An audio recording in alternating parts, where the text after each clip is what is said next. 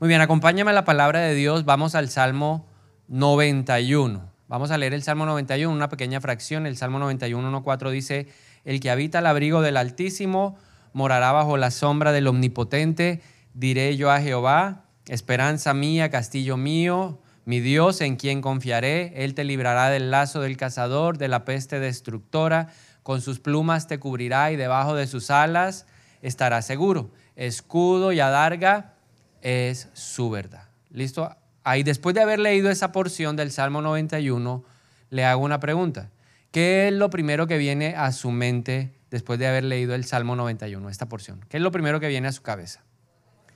Protección. Creo que la mayoría de nosotros coincidimos con la palabra protección. Y efectivamente es un salmo de protección, de la protección de Dios para nuestra vida.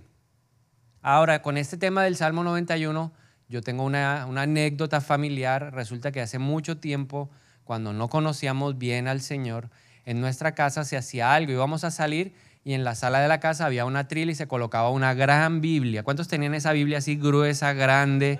¿Sí? Esa Biblia estaba en mi casa. Y la colocábamos antes de salir en cuál salmo? Salmo 91. ¿Cuántos eran como mi familia? A ver, ¿cuántos tenían una familia como la mía? A ver, oh, bastante, ¿cierto? Y de manera equivocada, debo confesarlo, pensábamos que colocar la Biblia abierta en el Salmo 91 iba a traer una protección a nuestra vida. Y eso era algo totalmente equivocado. Pero resalto algo. En medio de toda nuestra ignorancia de Dios, eh, resalto algo. Y es que había un reconocimiento de que para nosotros humanamente era imposible protegernos a nosotros mismos de todos los males, de todos los males.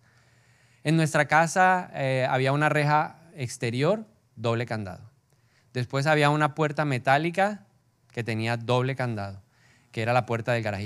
Y, antes de entrar a la casa había otra puerta metálica que tenía seguros contra todo. Las ventanas de la casa que tenían protectores. Pero a pesar de eso, y aunque tenía todos esos elementos de seguridad, había un reconocimiento de que era imposible nosotros mismos, para nosotros mismos, eh, protegernos de todos los males que uno enfrenta a diario. Ahora, yo tenía un problema y es que no sabía la Biblia. Si yo conocí, hubiera conocido lo que hoy conozco, pues lógicamente nunca simplemente hubiera abierto la Biblia en el Salmo, en el Salmo 91, porque hay más cosas, ¿cierto? La Biblia dice que no solamente por abrir la Biblia o por venir a la iglesia un domingo vamos a tener la protección de Dios. Hay un salmo que está en el Salmo 127, versículo 1, dice que si el Señor no edifica la casa, en vano trabajan los constructores. Pero voy a resaltar la siguiente parte que yo no la sabía. La siguiente parte dice, si el Señor no guarda la ciudad, en vano vigilan los guardias. Entonces, a partir de eso entendí que hay algo que debemos hacer para estar 100% protegidos. ¿Cuántos quieren estar 100% protegidos? De eso le voy a hablar en esta mañana y así se titula nuestra enseñanza, 100% protegido. No es por abrir la Biblia, no es por venir a la iglesia, se necesita algo más y es de lo que vamos a hablar hoy eh, para compartir esto que el Señor tiene para nosotros. Como vamos a hablar de protección, lo primero que necesitamos es definir bien esa palabra. El diccionario dice que es impedir que una persona reciba daño o que llegue hasta ella algo que lo produzca. Voy a volverla a repetir porque sé que usted está tomando nota, entonces, para que se lleve esta definición de diccionario, ¿qué es protección? Impedir que algo o impedir que una persona reciba daño o que llegue a ella algo que lo pueda producir. Eso es protección. Ahora, si tomamos esa definición y lo llevamos a lo que significa la protección de Dios, podríamos decir que la protección de Dios es entender en el corazón que Dios cuida de cada uno de nosotros en las diferentes etapas o circunstancias o batallas que enfrentemos en la vida. Eso es la protección de Dios. Dios tiene cuidado de mí. Dios está pendiente de mí. Por eso la Biblia dice que Él siempre recorre con su mirada la faz de la tierra para ayudar a aquellos que le son leales. Un mejor entendimiento bíblicamente, un ejemplo bíblico de la protección de Dios, Salmo 121, porque no solamente el Salmo 91 es un salmo de protección. Le acabo de compartir el Salmo 127.1, que también tiene un implícito, una porción de protección, pero el Salmo 121 completico es todo referido a la protección del Señor. Dice la Biblia en el Salmo 121, 1 al 8, dice, levanto la vista hacia las montañas. ¿Viene de allí mi ayuda? Mi ayuda viene del Señor, quien hizo el cielo y la tierra. Él no permitirá que tropieces. El que te cuida no se dormirá. En efecto, el que cuida a Israel nunca duerme ni se adormece. El Señor mismo te cuida. ¿Y qué tal si nos apropiamos de esa promesa y la declaramos todos juntos? El Señor mismo me cuida. ¿Quién te está cuidando hoy? ¿Quién te cuidó para que llegaras con bien a la iglesia? ¿Quién te va a cuidar ahora que vas a salir a almorzar? Porque el Señor mismo nos cuida. ¿No le parece impactante? A mí me saca de todo, me rompe la mente pensar que Dios mismo es el que me cuida. Dice, el Señor está a tu lado como tu sombra protectora. El sol no te hará daño durante el día, ni la luna durante la noche. El Señor te libra de todo mal y cuida tu vida. El Señor te protege al entrar y al salir. Ahora, ¿y para cuándo? Para siempre. Ahí hay una clara expresión de lo que es la protección de Dios. De día, de noche. Al salir, al entrar. No importa dónde estemos, el Señor ha prometido que Él mismo nos cuida. Y este salmo me hace reflexionar sobre un punto importante que debemos tener presente. No solamente debemos reconocer que somos incapaces de proveer autoprotección al 100%, sino que también debemos reconocer que Dios quiere ser mi fuente de protección.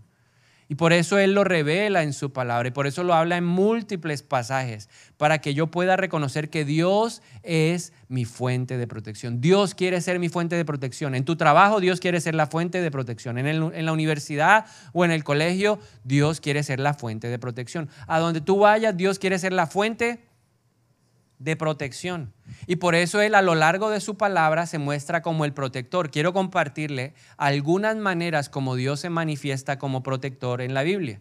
La primera de ellas es el Dios de las batallas.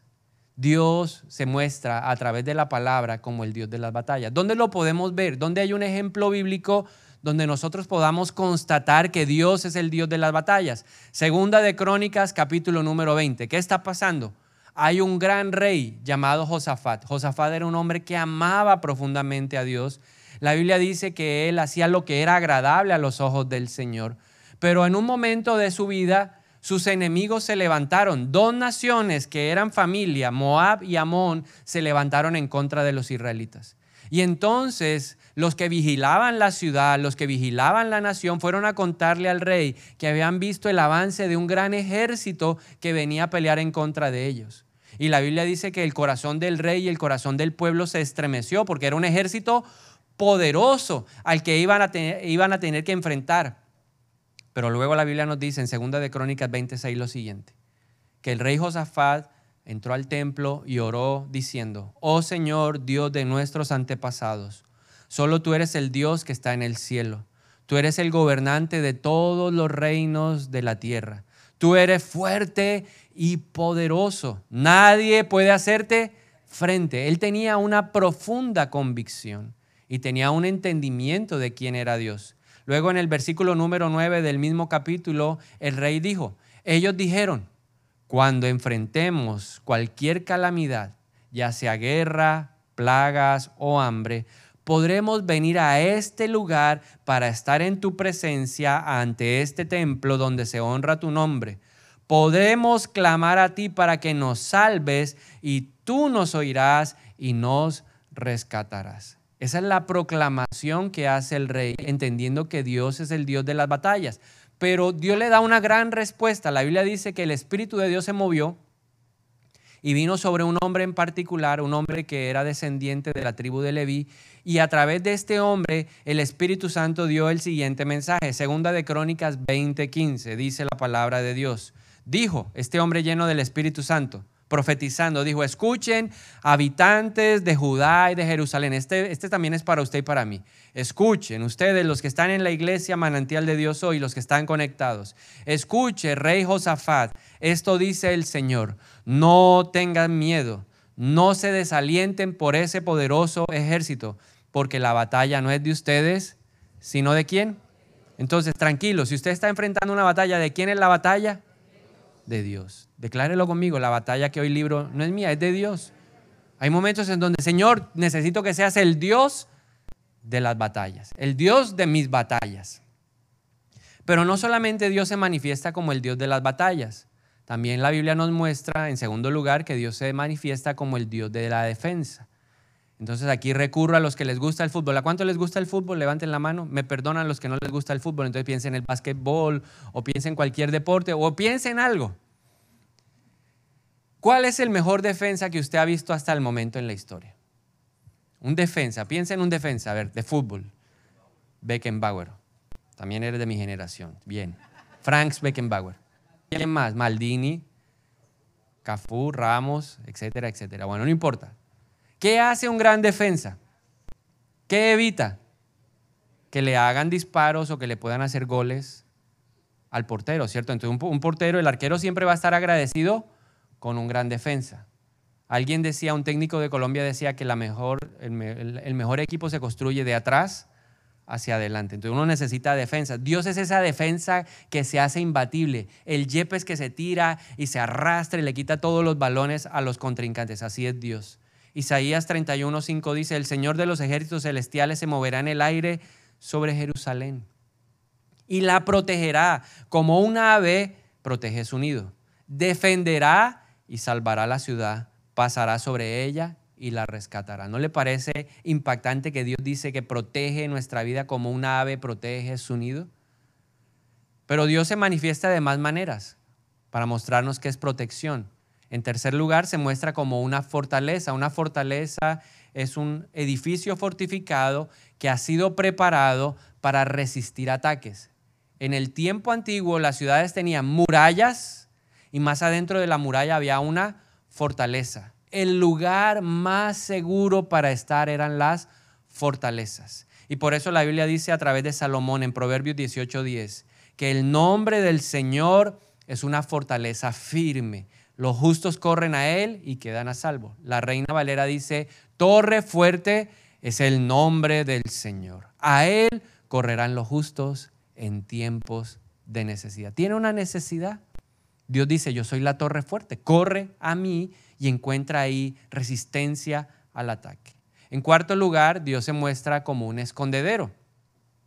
En el Salmo 17.8 la Biblia dice, cuídame como cuidarías a tus propios ojos. Escóndeme bajo la sombra de tus alas. Necesita escondite. Hay momentos en que hay que pedirle a Dios que nos haga invisibles, porque el enemigo, la Biblia dice que anda como un león rugiente, presto a devorar. ¿Alguna vez ha pasado por un lugar que usted dice, sí, qué tenebroso? Hace muchos años nosotros tuvimos un, viaje a Estados Unidos y yo me equivoqué de ruta y terminé en un barrio que usted entraba y uno sentía qué? El temor. Era intimidante y las calles sucias y se veía todo oscuro. Y yo dije, uy Señor, escóndenos, haznos invisibles, que nadie nos vea, que este carro no se vare, porque si se vara yo no sé qué vamos a hacer. Pero ahí pedimos la protección de Dios como escondite. En quinto lugar, Dios se muestra como un refugio. ¿Alguna vez ha visto en un país de estos del, donde hay estaciones una fuerte tormenta? Si alguna lo ha visto por lo menos en televisión. ¿sí? Se anuncia. ¿Y qué hacen los países para garantizar que la persona, el habitante de calle no muera? Abre refugios, habilita los refugios, busca la comida y prepara todo un lugar para que la persona esté segura durante la tormenta. Y Dios dice, yo soy tu refugio en medio de tus tormentas. Proverbios 14, 26 dice, los que temen al Señor están seguros. Él será un refugio para sus hijos. Usted siente que la vida lo está golpeando, que hay fuertes vientos, tormentas de nieve o tormentas de lluvia poderosas en su vida, porque a veces nuestra alma se siente así. La Biblia dice, corre al refugio, porque Dios promete cuidarnos en medio de esa tormenta. Y finalmente, en sexto lugar, Dios se muestra como un escudo. Un escudo es un arma de defensa que usamos para cubrirnos, para resguardarnos de las agresiones o de los ataques de nuestros enemigos. El Salmo 33, 20 dice, nosotros ponemos nuestra esperanza en el Señor. Él es nuestra ayuda y nuestro escudo. ¿Todo esto para qué?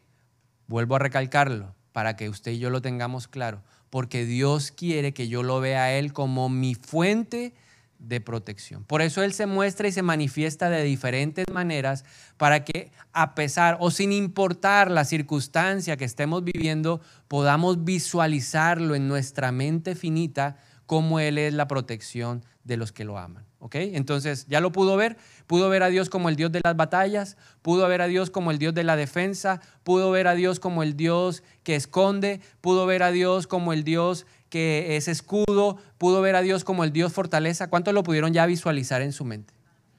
Y eso lo haces para que yo entienda que no importa la circunstancia, hay protección para mi vida. ¿Qué clase de protección ofrece Dios? ¿En qué o de qué cosas nos protege Dios? Hay una gran historia en Job capítulo número uno. La historia de un hombre justo, de un hombre que amaba a Dios, la Biblia lo describe como un hombre temeroso, recto, intachable. Un hombre que la Biblia resalta que podría salvarse por sus propias acciones. Y hay una conversación en el cielo, ¿verdad? Está Dios y vienen los seres celestiales, incluidos Satanás. Y Satanás le dice, oye, allá en la tierra hay un hombre que tiene tu protección. Job, estoy en Job capítulo número uno. Si usted lo quiere leer en su casa, lo puede leer con detenimiento. Y voy a centrarme en lo que dice del versículo 8 al 10 para resaltar tres cosas. Vamos a iniciar con tres cosas en las cuales vemos claramente la protección de Dios. Entonces Satanás le dice a Dios, pero ¿cómo no te va a honrar si tú le cuidas la vida? Entonces, número uno, ¿qué cosas cuida Dios? ¿O qué cosas protege Dios? Nuestra vida. ¿Por qué estamos vivos hoy? Porque Dios ha protegido nuestra vida. Dios ha protegido nuestra vida. Pero luego le dice, no solamente lo proteges a Él, claro, te honra porque tú proteges su familia. Entonces, ¿a quién protege Dios? A nuestra familia. Entonces, declárelo hoy, Dios protege a mi familia. ¿Y quién es su familia? Va, vamos, profetícelo, declárelo con su boca. Dios protege a mis hijos, Dios protege a mi papá, a mi mamá, Dios protege a mi hermano, a su familia, Dios protege a todos los míos. Esa es la protección que Dios nos ofrece. Pero no solamente la Biblia dice que Dios protegía la vida de Job, la vida de sus hijos, sino también la Biblia dice que Dios protegía sus posesiones, sus finanzas. Todo lo que él tenía estaba protegido. O sea que todo lo que Dios me ha dado, Dios lo protege.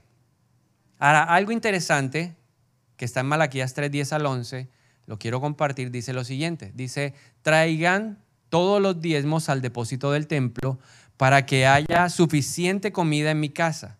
Si lo hacen, dice el Señor de los ejércitos celestiales, les abriré las ventanas de los cielos. Derramaré una bendición tan grande que no tendrán suficiente espacio para guardarla. Inténtenlo, pónganme a prueba y presten atención a lo que sigue.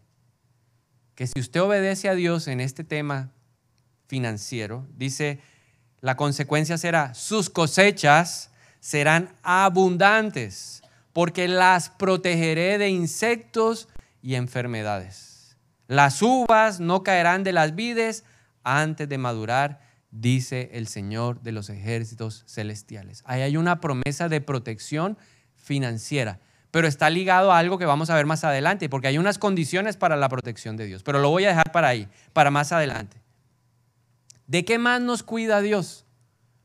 Si estudiáramos con detenimiento el Salmo 91, ¿qué dice la Biblia en el Salmo 91? Él te librará del lazo del cazador y de la peste destructora, ¿verdad? Con sus plumas te cubrirá, debajo de sus alas estarás seguro. Escudo y adarga es su verdad. No tendrás temor del terror nocturno, ni de la saeta que huele de día, ni pestilencia que ande en oscuridad, ni mortandad que en medio del día destruya. Caerán a tu lado mil y diez mil a tu diestra, mas a ti esas plagas no te llegarán. ¿Qué está diciendo ahí el salmista? ¿Qué hay implícito que podemos extraer de la palabra para nosotros afirmar en nuestra vida el cuidado de Dios? ¿De qué nos cuida Dios? En cuarto lugar, ya le dije, mi familia o mi vida, mi familia, mis posesiones. Dios también nos cuida de enemigos ocultos, el lazo del cazador. El cazador nunca se deja ver de la presa. Todo lo hace de manera que, que no lo, ni siquiera puedan sentir el olor de él, porque si una presa siente el olor del cazador, nunca va a llegar a donde está el lazo. Entonces, Dios nos libra de enemigos ocultos. En el trabajo puede haber un enemigo oculto. Yo tenía enemigos ocultos en mi trabajo y no tenía ni idea. Yo no sabía.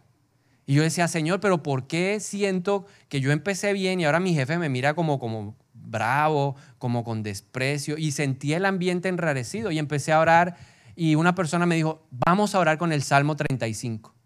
Y empecé a orar con el Salmo 35 y un día estaba comiéndome un pan en la panadería con otros compañeros y nos dimos cuenta quiénes eran nuestros enemigos y cómo estaban actuando, porque el Señor te librará del lazo del cazador, de enemigos ocultos. ¿De qué más? En quinto lugar, Dios te libra de peligros que no puedes ver. Saetas que vuelan de día. Hay cosas que no vemos. Y recuerdo algo que me pasó. Estábamos empezando la iglesia y venía nuestro primer invitado. Entonces me dijeron, vaya a recogerlo y lo fui a recoger. Y cuando lo, ya se, se subió a mi carro y nos fuimos, había un arbolito que lo habían cortado y yo no me di cuenta y me lo llevé y me tiré el radiador del carro. Y yo me, bajé bravo, que cómo era posible. Y, yo solo veía que el predicador me, miraba, el pastor me miraba. Y le dije, bueno, entonces tocará irnos en otro carro. Me dijo, se va usted solo, porque yo no me voy, porque usted no ha entendido lo que Dios está haciendo. Si Él ha permitido que el carro se estrelle, si Él ha permitido aunque el carro no funcione, es porque nos está guardando. ¿De qué? de algo que no estamos viendo ni intuyendo. ¿No le ha pasado que usted sale, ay, preciso, hoy que tenía que ir para la cita y el carro es pichado? O la moto es pichada. ¿Cuánto les ha pasado así? ¿Y cuántos se han puesto bravos como yo? A ver, levante la mano, sea libre hoy. Sea libre, sea libre, sea libre. A ver, levante la mano. Pero es que este carro preciso hoy le dio por no prender. Esta batería no molesta y preciso hoy. Aprenda a decirle, Dios, gracias, porque de algo me estás guardando, de un mal que no estoy viendo, peligros que no podemos ver. ¿De qué más nos libra el Señor? De las mentiras del enemigo, del engaño del enemigo. Pero también Dios nos libra de la enfermedad. Por eso dice, de, ni mortandad que en medio del día destruya. Caerán a tu lado mil y diez mil a tu diestra, más a ti esas plagas no te llegarán. Y me acuerdo mucho la del chikungunya en el 2015. ¿Y por qué me acuerdo de la, del chikungunya o la del Zika? No sé cuál era de las dos, porque una fue 2013 y la otra 2015. Porque decían que si una mujer en estado de embarazo era picada por un mosquito que tuviera el Zika, el bebé podía ser afectado. Y Ana Milena estaba embarazada de Sofía. Entonces la gente, cuidado, cuidado. Yo no, no tendremos temor de qué? De plaga. Esa plaga no va a llegar a mi casa. ¿Y cómo hace usted para que un mosquito de eso no le llegue a la casa? Usted puede fumigar todo lo que quiera, pero si Jehová no vigila la casa o la ciudad, en vano guarda o vigila la guardia. Se necesita la protección de Dios, no hay nada más que hacer. Dios tiene que estar ahí cuidándonos y protegiéndonos. Todo eso, ¿a cuánto les gustaría tener todo eso? 1, 2, 3, 4, 5, 6, 7, 8, 9, 10. Porque hay gente que no levantó la mano. Entonces, bueno, entonces Voy a volverlo a preguntar. ¿A cuántos les gustaría tener todos estos beneficios de la protección de Dios? Amén. Uno dice, así, yo lo quiero, eso es para mí. Pero eso no se logra por abrir la Biblia en el Salmo 91. Eso no se logra simplemente porque usted, ah, yo voy el domingo a la iglesia porque Dios me va a proteger toda la semana. No, hay más se necesita algo más profundo que cumplir una, un acto de ritualismo. Porque lo que uno hacía era ritual.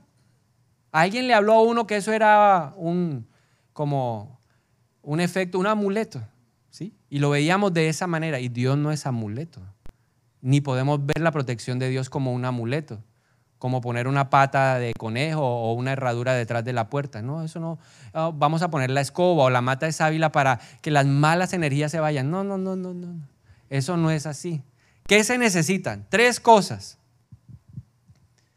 para atraer la protección de Dios. Recuerde lo que dijo la Biblia en, el, en Segunda de Crónicas 16, 9 dice, el Señor recorre con su mirada la faz de la tierra y está presto a ayudar a quienes le son leales. ¿A quién le ofrece la protección? A quienes le son leales. ¿Y cómo se mide la lealtad? Tres cosas.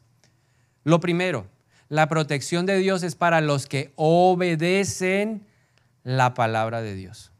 Y hace una semana nos hablaron de obediencia. Así que yo lo animo, si no se vio, si no pudo venir o no se ha visto esa enseñanza, búsquela en nuestro canal de YouTube sobre la obediencia. Dios quiere que yo lo obedezca. Entonces, ¿cuál es el primer requisito que atrae la protección de Dios? La obediencia a la palabra de Dios. La palabra obediencia es muy interesante. Significa cumplir la voluntad de quien manda o de quien establece una ley o una norma.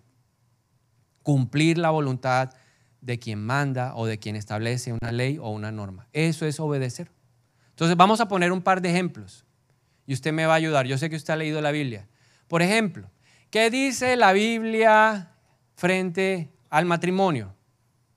¿Es entre cuántos? Entre dos. Entonces, ¿qué dice la Biblia? Cuatro. ¿Y eso dónde está? ¿En qué Biblia está eso? ¿Ah? En el Corán de pronto. La Biblia no dice eso, dice, se unirá el hombre a su esposa y los dos serán uno solo. Y Jesús le agregó, y lo que Dios ha unido, que no lo separe el hombre. Entonces, ¿cuántas esposas puede tener un hombre? Una. Más de uno diría, ay Señor, yo quisiera vivir en los tiempos de David. Pues no.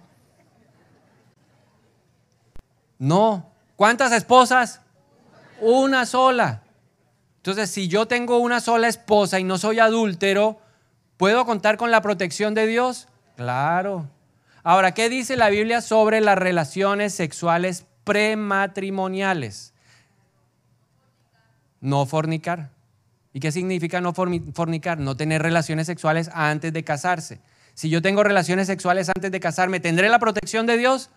No. No la puedo tener porque Dios dice que los fornicarios no entran en el reino de Dios. Sencillo, punto. ¿Qué dice la Biblia a los hijos? ¿Qué les dice? ¿Qué les dice? Honren a su padre y a su madre. Es el primer mandamiento que tiene promesa. Tendrán larga vida y les irá bien en todo. Entonces, ¿qué tengo que hacer yo? Honrar a mi papá y a mi mamá. De esa manera garantizo yo que Dios me proteja. Amén. ¿Sí o no que lo dice? ¿Qué dice la Biblia sobre congregarse? Que no dejen de congregarse. Por eso eso no sirve que uno sí, 25 no. Voy el otro domingo y me pierdo 8. No sirve. Porque la Biblia dice, no dejen de congregarse, hay que venir a la iglesia. El hecho de ser una persona plantada. ¿Qué dice el Salmo 92? ¿Quiénes florecen? Los que están plantados en la casa del Señor son los que florecen en los atrios del Señor. Aún en los tiempos maduros, esa gente dará fruto. El que tiene claro ese y obedece, tiene la protección de Dios. Obediencia, cumplir la voluntad de quien manda. El primer requisito. Segundo requisito, sometimiento a la palabra de Dios. No solamente es obedecerla, se necesita aceptar la autoridad de la Biblia en la vida de cada uno de nosotros. Por eso quiero hacerle una pregunta. ¿Qué tanto valor tiene la Biblia para ti? ¿Qué tanto peso cuando Dios te habla y te dice algo? ¿Qué tanto peso tiene la Biblia? Y tengo también un testimonio. Hace muchos años, una primera ovejita tenía el cabello largo y el Señor me dijo, dile, el Espíritu Santo me dijo, dile que se corte el cabello. Ahora, no tengo nada en contra del hombre que tiene el cabello largo. En particular, él tenía un problema con su cabello. Yo lo vine a entender después de que el Señor me dio una palabra.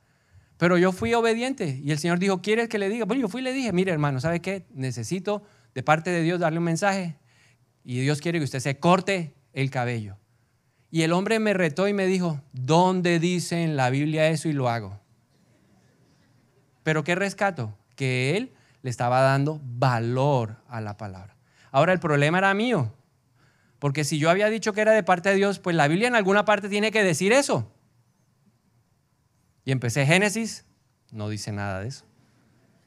Éxodo, menos. Yo dije, debe estar en Levítico. Y en Levítico no habla de eso. Y entonces empecé a preguntarle, bueno, Espíritu Santo, si eso es tuyo, dime dónde está. Y me llevó a estudiar el libro de Corintios. Y empecé a leer Corintios, Corintios. Llegué finalmente al capítulo número 11. Y en el capítulo número 11 la Biblia dice, y no le es honroso al hombre. Y no dice la naturaleza misma. Y le es honroso al hombre tener el cabello corto. Ay, yo dije, lo encontré. Y lo llamé y le dije, aquí está el versículo donde le dice la Biblia a usted que se corte el cabello. Y él me dijo, si la Biblia lo dice, yo lo hago. Y se cortó el cabello. El cabello era una señal de una vida que quería ocultar. Era una transformación en una persona distinta a la que él era. Por eso Dios quería que él se cortara el cabello, para que aceptara quién es, para que él pudiera lidiar con esa personalidad que lo había llevado a tener tantos problemas. Y al cortarse el cabello y al verse en un espejo, tuvo que recordar quién era el hombre viejo para hacerlo morir. Por eso Dios quería que se cortara el cabello. Pero lo que rescato es que él se sometió, él aceptó la autoridad de la palabra de Dios en su vida. ¿Tú aceptas la autoridad de la palabra en tu vida? Si la Biblia dice diezmas, ¿tú diezmas? No, lo que pasa es que tal, no está aceptando la autoridad. Dios espera que la autoridad que Él ejerza en mi vida no sea de hecho, sino de derecho. Porque la autoridad se puede ejercer de dos maneras. A la fuerza, que es de hecho, yo me impongo. Y yo como papá me puedo imponer en mis hijos, pero la Biblia dice, instruyelos, no los exasperes, más bien instruyelos en la disciplina y en la palabra de Dios, ¿verdad? Instruye al niño en su camino. Entonces yo me puedo imponer y Dios nunca ha querido imponer nada en nuestra vida. O sea que la autoridad de hecho no sirve. La autoridad que Dios quiere ejercer en nuestra vida es de derecho. ¿Qué significa eso? Que por decisión propia yo acepto la autoridad de Dios. Yo la acepto. Si la Biblia lo dice, así es. No es porque lo diga el pastor, no es porque lo diga mi esposa, no es porque lo diga mis papás, es porque lo dice Dios. Entonces, segundo elemento, sometimiento a la palabra por derecho. Yo me someto a la palabra porque yo creo que es lo mejor para mi vida, por decisión propia. Yo decido hacerlo. Voy a la iglesia no porque me den cantaletas y me quedo en la casa. No, voy a la iglesia porque es lo mejor que me puede pasar en mi vida. Yo diezmo porque es lo mejor que me puede pasar en mi vida. Yo tengo una sola esposa porque es lo mejor que me puede pasar en mi vida. Yo no tengo relaciones sexuales antes de casarme porque es lo mejor que Dios tiene para mi vida. Por eso lo hago.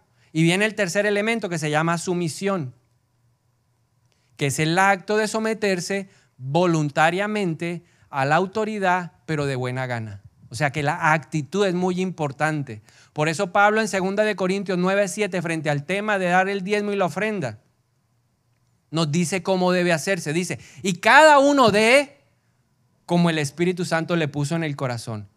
Pero no con tristeza, sino con alegría. O sea que yo debo obedecer a Dios como con alegría. No debe ser, me prohibieron tener relaciones sexuales, no, sino que alegría. Porque Dios quiere que el pacto matrimonial guarde la relación sexual y voy a poder disfrutarlo en el matrimonio. Pero lo hago como? Con alegría, con alegría, con alegría. Mira el de la dígale, es con alegría. Con alegría. Dios ve el corazón. Dios ve cuando yo doy el diezmo, cuando dicen, y levantemos nuestros diezmos. Hay unos que Por dentro están así, por fuera están, oh, gracias Señor, pero por dentro están, ahí no hay sumisión. Ni debo dar el diezmo porque entonces si no lo doy Dios me va a ir mal en la vida, no. Lo hago porque sé que Él abrirá las ventanas de los cielos. Lo hago porque si es bendita esta porción, será bendita el resto de la masa. Porque yo sé de dónde viene mi socorro y a mí no me va a faltar nada, porque Jehová es mi pastor. Entonces, tres cosas tres condiciones Obediencia, sometimiento y sumisión. ¿De qué hay que cuidarnos? ¿Cuál es el peor enemigo de la protección de Dios? Se llama la rebelión. ¿Y qué es rebelión? Es levantarse contra una autoridad o un gobierno con el propósito de derrocarlo y sustituirlo por otro. ¿Qué significa esto de manera práctica? Que cada vez que yo tomo una decisión por mí mismo, sin tener en cuenta lo que Dios dice, yo soy un rebelde. Si yo no honro a mi papá y a mi mamá, ¿cómo me ven en el mundo espiritual? Como un rebelde, me vuelvo objetivo militar. Y Dios dice, no puedo hacer nada porque Él es rebelde, porque Él se ha levantado contra la autoridad, porque ha querido sustituir mi gobierno, mi palabra, por otro, que es su propia opinión. Una opinión construida con base en mentiras y engaños del enemigo a través de lo que la gente dice. Si yo no diezmo, Dios va a proteger mis finanzas. No puede. No puede hacerlo. Por eso Salomón dijo, yo voy a darle a Dios lo mejor de mis cosechas, porque sé que si le doy lo mejor de esa porción, todo lo demás estará guardado, protegido, resguardado por Él. Si no lo hago, no lo puedo tener. Y recuerdo una administración, estábamos orando por una pareja y yo dándole a la guerra espiritual y ahora reprendo al devorador. Le ah, lo zapateábamos, braviándole a Satanás. Y me toca el hombro y me dice, para, para, para. Y yo, pero espérate que esto está bueno. y le hace una pregunta a la pareja, le dijo, eh, y son personas que ya venían hace tiempo, o sea, no le estábamos hablando de dos neófitos. ¿Cómo están tus diezmos? Eh, eh, y, yo, y yo, ¿cómo así? Yo dándome juguete con el Satanás y usted no diezma? No, no. Yo, excúseme, don Sata, me voy porque dándome, no. ¿No? Y tocó parar y le dije, primero recomponga eso, cuando haya convicción, cuando usted cuando usted entienda la autoridad de la Biblia en su vida, cuando usted se somete, cuando usted sea sumiso, volvemos a hablar. Mientras tanto, ¿para qué? Entonces, recomponga eso. Eso se llama rebelión. Para terminar, entonces, ¿cómo tener la protección de Dios al 100%? Resumamos lo que hemos hablado en esta mañana. En cinco puntos vamos a hacer el resumen. Aquí está lo que usted se debe llevar. Número uno, ¿qué es lo primero que debe hacer? Reconocer que es imposible autoprotegerse al 100%. No lo podemos hacer. Ese punto que abre, la necesidad de estar 100% protegido viene de Dios. Nadie más te va a ofrecer la protección. Y para eso entonces viene el punto número dos. Hay que habitar al abrigo del Altísimo y hay que morar bajo la sombra del Omnipotente. Significa relación diaria con Dios, todos los días. ¿Qué es lo primero que debes hacer? Orar, aunque sea dos minutos, tres minutos. Señor, aquí estoy. Muchas gracias por este día. Por favor, acompáñame a donde yo vaya. Líbrame de todo mal. Guárdame de caer en la tentación y líbrame de todo mal. Lo enseñó Jesús a orar. Ahí está en Mateo 6, en el Padre Nuestro. Dígale, líbrame. Guárdame de meter la pata y líbrame de todo lo que yo no pueda ver que sea malo en el nombre de Jesús. Por lo menos eso, por lo menos. Comunión con Dios, intimidad con Dios. Me acuerdo una vez que el Señor le dijo a Ana Milena, no salgas hoy, no vayas al trabajo. Y yo la llamé y me dijo, hoy no voy a ir a trabajar. Dios me dijo que me quedara. Yo, bueno, si Dios te dijo. A las 10 de la mañana me, dijo, me llamó y me dijo, eh, el sindicato se tomó el edificio el sindicato me estaban buscando a mí para retenerme, para presionar unos pagos. ¿Quién la guardó a ella? El Señor que le dijo, ¿verdad? Porque hay comunión e intimidad. Lo tercero es combatir la rebelión todos los días. Jesús dijo, el que quiere ser mi discípulo tiene que negarse a sí mismo y tiene que tomar su cruz todos los días. Siempre hay algo de rebelión en nosotros. Ah, no, este negocio lo voy a hacer yo porque como tengo tanta experiencia, ay, hay rebelión. No, es que yo voy a hacer esto. Ojo, que puede haber rebelión. Acuérdese, rebelión es levantarse contra un gobierno establecido para imponer otro, para sustituirlo por otro. Y el hombre viejo quiere sustituir el gobierno de Dios. Entonces hay que combatir la rebelión. Lo cuarto, obedezca a Dios pero con la mejor actitud. Diga, el Espíritu de Dios, dame la mejor actitud para obedecer a Dios. Si Dios lo dice, yo quiero hacerlo de buena gana, con alegría, como lo dice la palabra de Dios.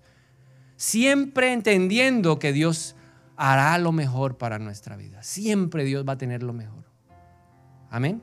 Y finalmente, después de eso, que usted cumpla los requisitos, dígale, Señor, yo proclamo hoy tu protección en mi vida, en mi familia, en lo que tú me has dado. Yo sé que tú me guardas de lo que yo no puedo ver. Yo sé que tú me libras de enemigos espirituales. Yo sé que tú me libras de la enfermedad, de la peste, en el nombre de Jesús. Ahí puede declarar todo lo que usted quiera, porque tiene autoridad. Porque va a poder ver cómo el Señor recorre la tierra y dice, ahí hay un leal, yo lo voy a proteger. Y usted podrá declarar en su vida lo que dice Zacarías 2.5, muro de fuego impenetrable alrededor de mi vida es el Señor. La sangre de Cristo tiene poder y la sangre de Cristo me cubre, me guarda y me protege a mí, a mi familia, a las cosas que yo tengo, porque no duerme ni se adormece el que cuida mi vida. Amén. Le invito a que se ponga de pie, vamos a orar.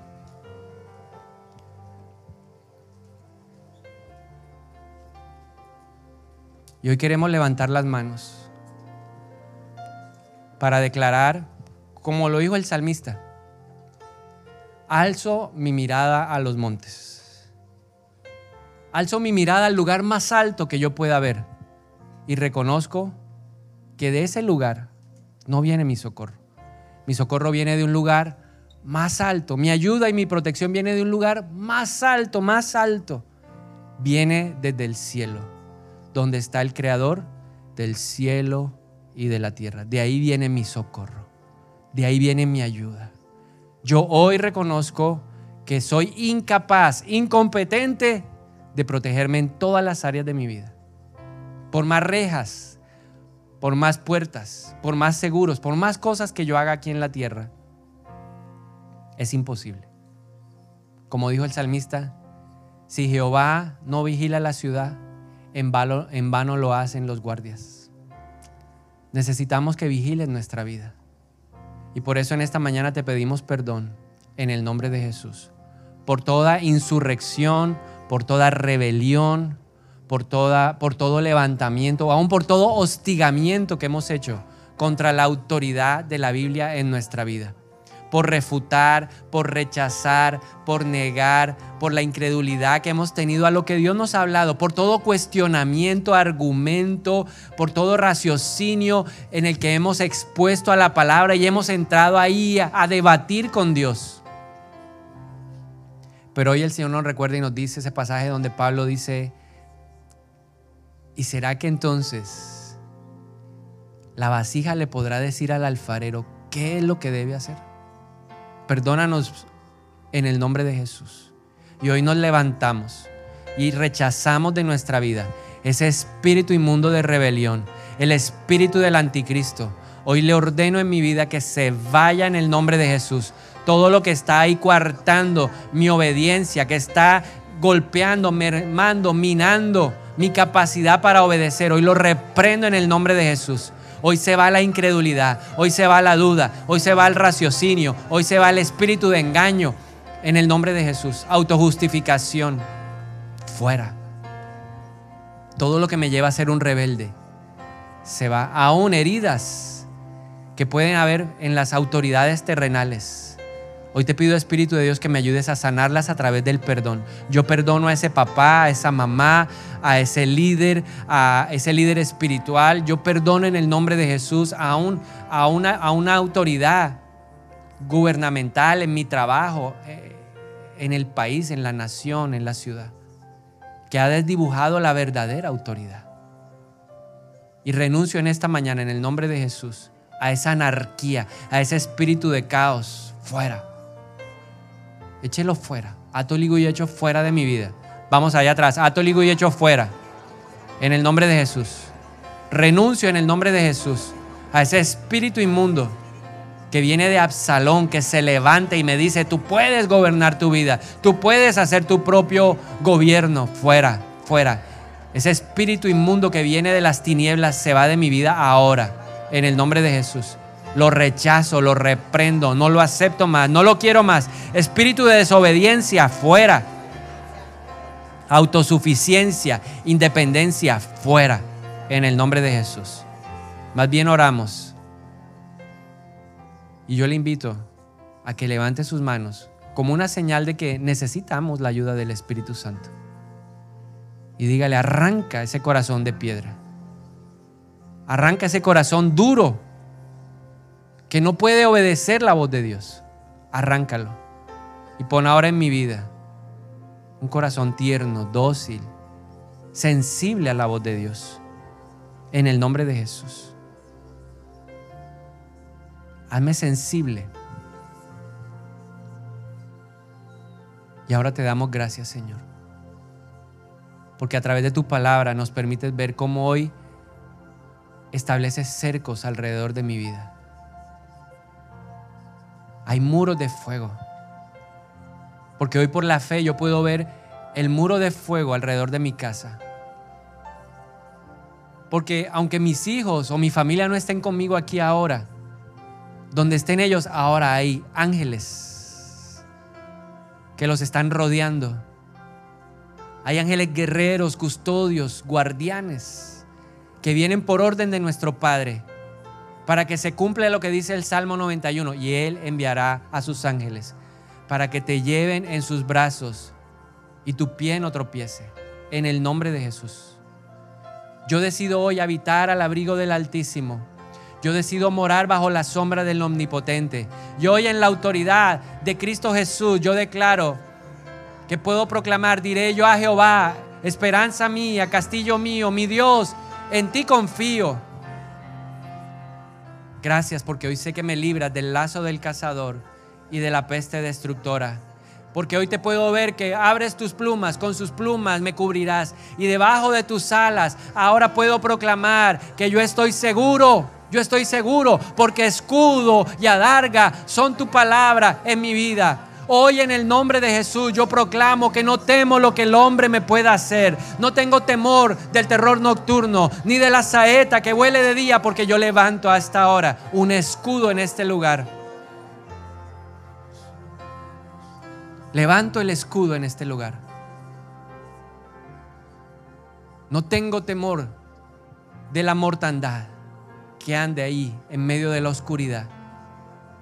O de la pestilencia que ande en oscuridad y de la mortandad que en medio del día destruya. Hoy proclamo sobre mi vida. Hoy proclamo sobre mi familia. Hoy que ninguna de esas plagas me tocará.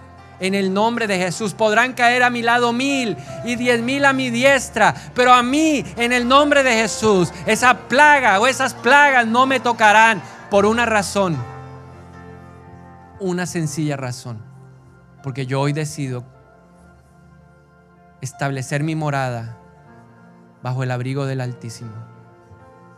Por cuanto has puesto a Jehová, que es tu esperanza, al Altísimo por tu habitación, no te sobrevendrán esos males.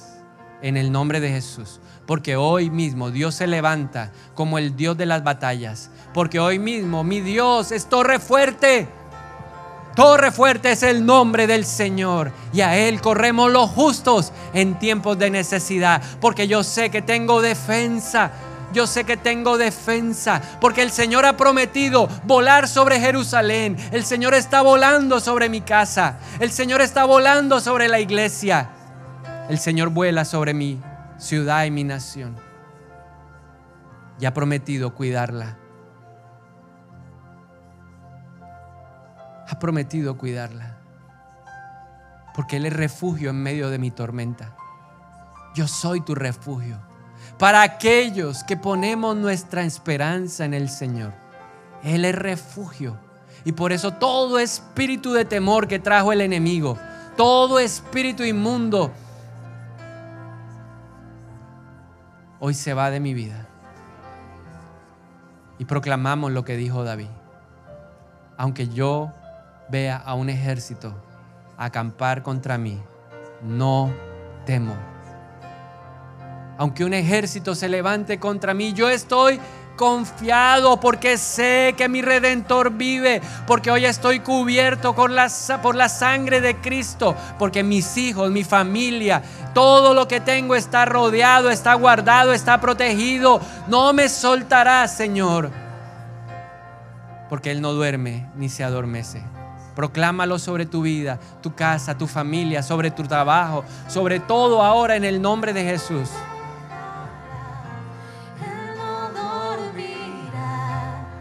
En su mano estoy, en su mano estoy.